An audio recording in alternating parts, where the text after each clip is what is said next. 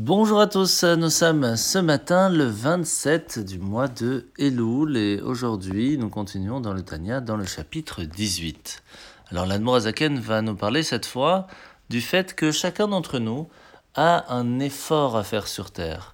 Cet effort que ce soit dans la façon de se battre contre son mauvais penchant, le fait de réussir à faire des bonnes actions, tout cela va nous amener à recevoir des récompenses de retour. Comme on l'a déjà expliqué hier et avant-hier, le fait de donner de la tzedaka permet d'amener une lumière assez extraordinaire dans le monde.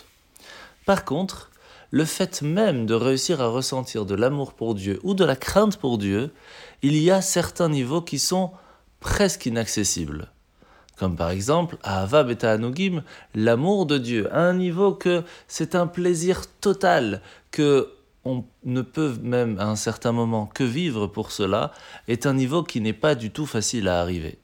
Et étant donné que nos actions sont limitées, eh bien cet amour qui est sans limite est très difficile d'accès.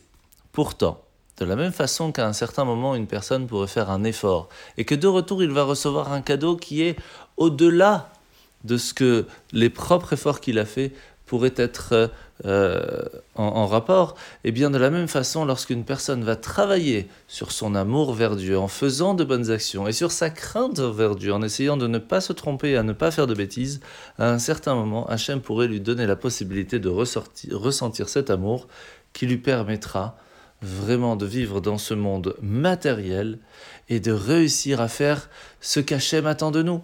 Autant lui, il a transformé de la spiritualité, de l'énergie en matière, de la même façon, notre but est de prendre cette matière et de la transformer en spirituel.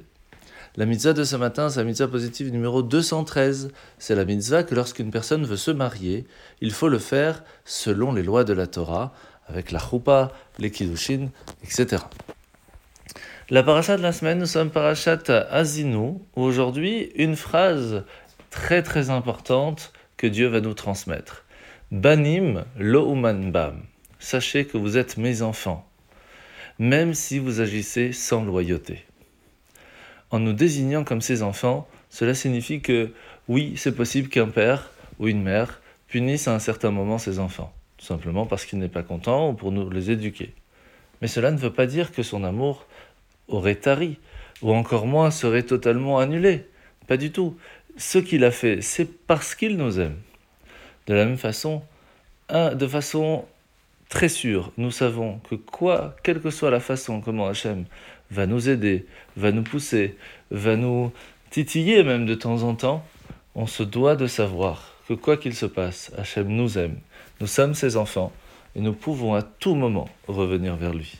En vous souhaitant de passer une très bonne journée et à demain.